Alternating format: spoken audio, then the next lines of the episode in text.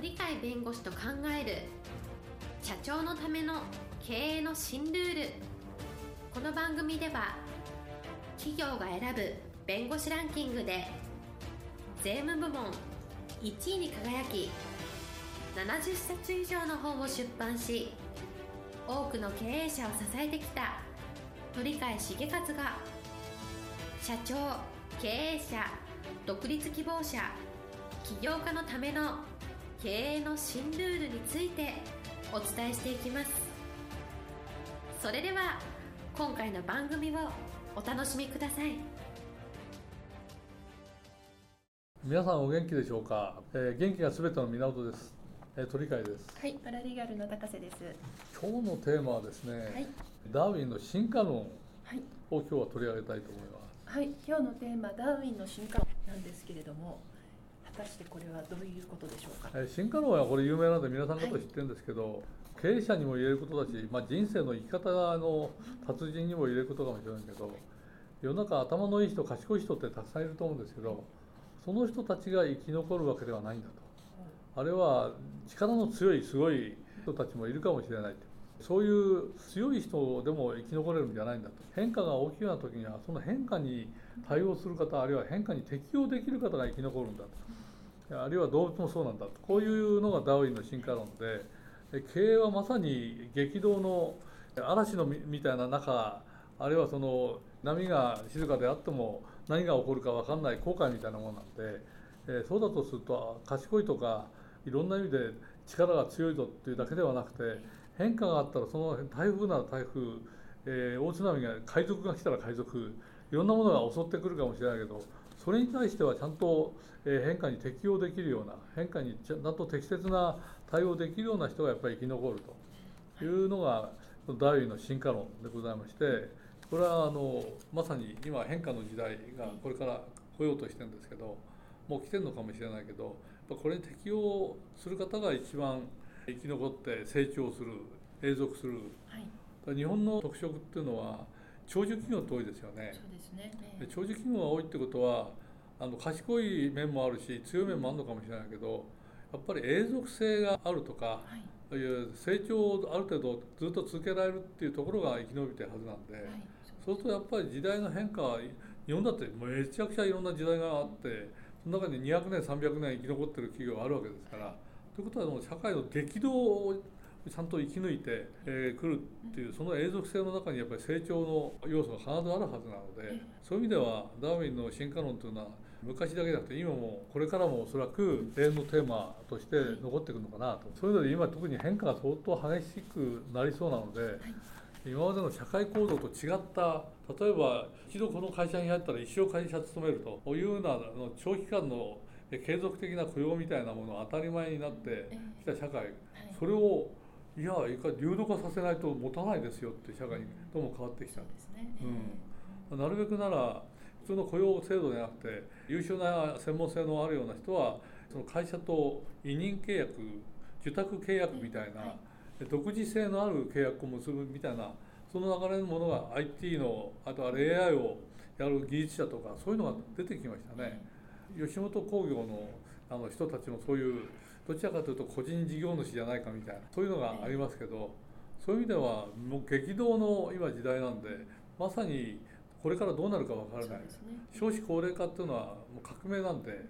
ずっとその人口が上昇気流に乗ってたのを加工してちょうど明治の最初の頃は3000万人ぐらいしかいなかったのをもう1億2000万になった。それによって日本は成長してきたんですけど今度また下がってってあと40年ぐらい経ったら8000万人ぐらいまでになるとこれはもう経済成長しませんねっていうところだと今までと違って人口は減ったとしても労働人口はそんなに減らないようにするにはどうしたらいいかというのは政策にあるんですけど同時に減ったとしても生産性が上がっていけば逆に言うとプラスアルファが大きくなって1人当たりの収入とかそういうのが増えてくるわけで幸せ度が増すとかいうプラスもあるのでそういう意味では今までと違った考え方を取り入れなきゃいけない時代に入ってきたそうですね。新しい考え方です、ね、ただ昔通りのやり方やって通用しないんであると昔と違ったどういう考え方をしたらいいのかと、えー、いろんなのがこれからたくさん出てくると思うんでその中で自分たちが選んでいくなり新しいものを作っていくということをしなければいけないんでまさにダーウィンの進化論そこで生きなければいけないねと。まさに何かっていうと能力の問題これ頭がいいかどうかの問題とつながってくるんですけどそういうのではどう乗り越えることはできないんで、やっぱり何がやっていいのかわからないから正解がない中でやる中だから失敗がたくさん出てくるかもしれない。そうしたら失敗があったとしてもなんとかやりこなしてうまく適応しなきゃいけないっていうのでやっていくうちに成功事例が出て見えてくるという意味ではやっぱり根性がちゃんと座ってなきゃダメだと執念深さっていうのか執着がちゃんとあってここは成功させるんだとか、えー、こういう例えば生産性を上げるために労働時間を今の8時間から6時間に制約してしまえと。それで来る日数を週4日にするんだと。だけど、労働の成果っていうのは、今まで8時間働いて、みんな5日間は働いてくれたみたいなのより全然2割も3割も4割も生産性が高いんだっていう、えー、こういう今までとしては考えられなかった発想を持っていかなきゃいけない、はい、するとやっぱりうまくいかないことが多いから最後までやり遂げるっていうそういう意味での一種の執念深さっていうのか自分がこれからやろうとすることに対する一つの目標を立てて実行しようというそういう強い意志がねないとダメじゃないかとねそういう意味では単に頭がいいとかそう,、いう力持ちだとかそういうんじゃなくて、はい、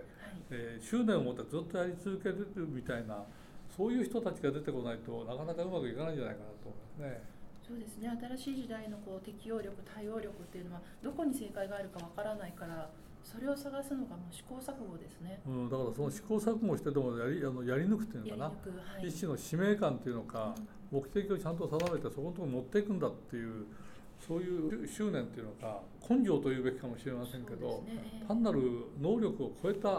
もう人間性みたいなねそういうところがあるのが実を言うとこれからの時代必要なのかなと。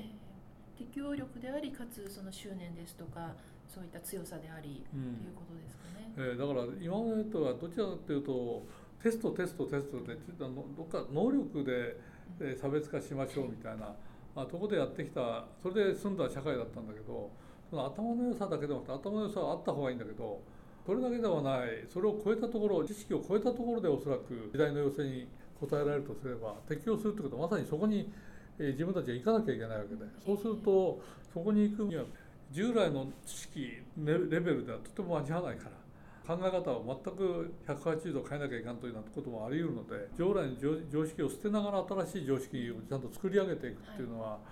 はい、よほどの使命感根性そういう人で初めて適用できるのかなっていうそんな時代だの認識が必要かなという感じがするんですね。そうですね、はい、これからの時代、まあ、あの激動の時代ですからいろいろ大変今までの常識では足りないということですね。うん、そういう意味ではやっぱり一種の覚悟を持ってやるみたいな、はい、勉強なんて覚悟じゃないですよね。点数取りゃいいって話なんだけど、そんな採点をされてなんだかんだっていうんじゃなくて結果としてえー、ちゃんと成果が上がったっていうところに持っていかなきゃいけないっていう、はい、そのそこの覚悟を決めてやり抜くという、うん、だけど中にはこれでうまくいかないって言ったら割り切ってこれは捨てて一からまた、はい、あのもっと基本的なところから始めるということもあり得るので、はい、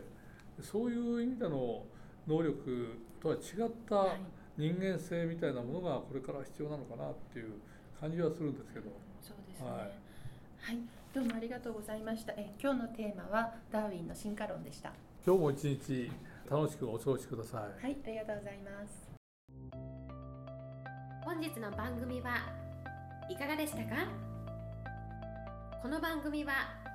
毎週月曜日7時に配信いたします。それでは次回の配信を楽しみにお待ちください。